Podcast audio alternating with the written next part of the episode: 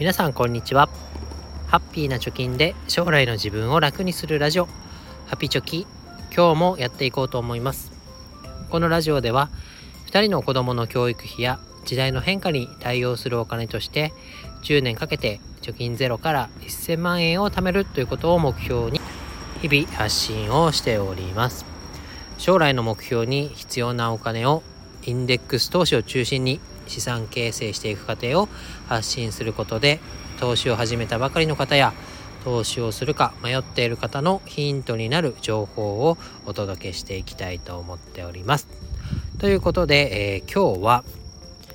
まだ間に合う子供のための投資方法ということで話していきたいと思います。まあ、結論はね、ジュニア NISA の講座を開設しましょうということになります。じゃあなんでこういう話をするかというと来年度から新しい NISA 制度が始まります。で、えー、今の現 今の NISA 制度。一般 NISA 積立 NISA ジュニア NISA この3つは今年度限りで一旦終了と。新しい NISA 来年度から始まる NISA には引き継ぎしませんよということが発表されています。でさらにはですねジュニア NISA の講座を開設する期限が迫ってきているんです。ということですね。なので詳しくジュニア NISA の制度をパパッと振り返ってみてまだジュニア NISA の講座開く権利はあるけれども開いてないよという方は是非やってみるのがいいかなと思います。すごいバイクの音がしてすいません。ということで、ジュニア NISA の制度を、口座開設についてのポイントなどを、えまとめていきたいと思います。まずはですね、口座を開けるのは、日本在住の0歳から18歳未満の方、まあ、17歳の方ですかね。で、1人当たり、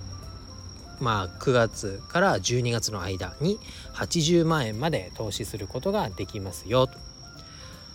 まあ、今年10、まあ、12月の20日頃までに80万円入金することができますよと。でこの運用に関する利益にかかる税金が、えー、無料になります非課税になりますと。で投資ができるのは株式とか投資信託等で得られるものになります。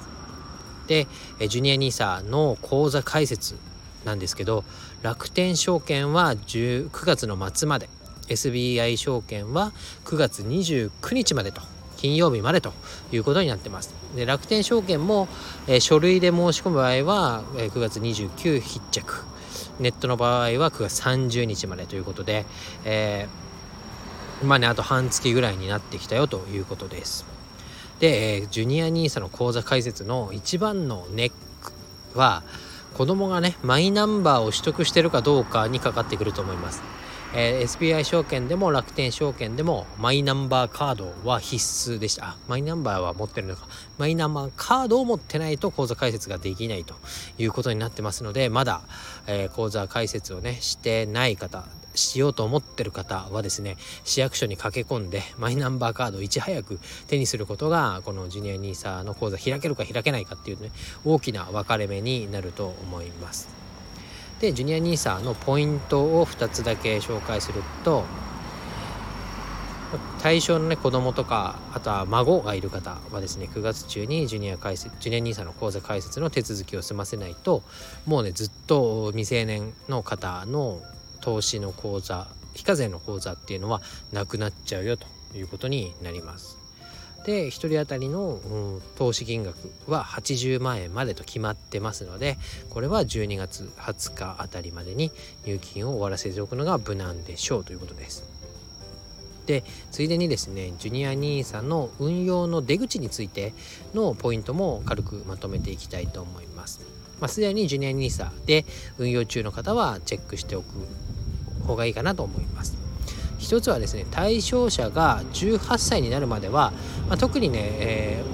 ー、お金がいるようになったとかでなければ放置して大丈夫です。でいくら増えてようがそのまま放っておくと、なんとか口座なんとか管理勘定みたいな難しい名前の口座に勝手に移行してくれて運用をし続けてくれてさらにその運用にかかる利益は非課税で運用することができるよということです。で2つ目は、え2024年以降子供が18歳以下であればいつでも払い出しができると。ただし全額の払い出しのみになるよ。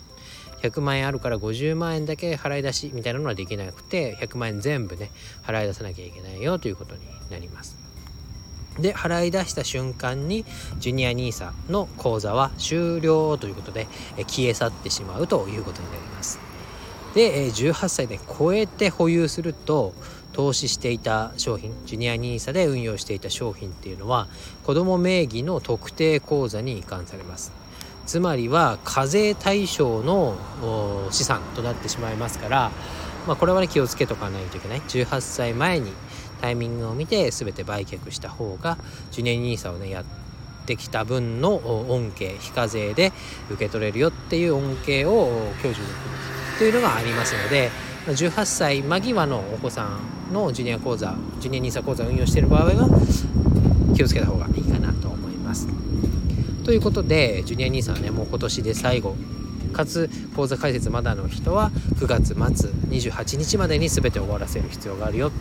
で、えー、口座開設にはマイナンバーカードが必要になるから急いでね市役所区役所行きましょうということがまとめになります。9月のうちに口座開設をしてしまえば入金自体は12月20日ぐらいまでできますのでそこはね焦らずできると思います。ということでまたバイクが来たので今日は以上になります。えーと、楽天証券でジュニア NISA の口座を開設するためのブログ記事貼っておきますので是非参考にしてみてください。今日は以上になります。バイバイ。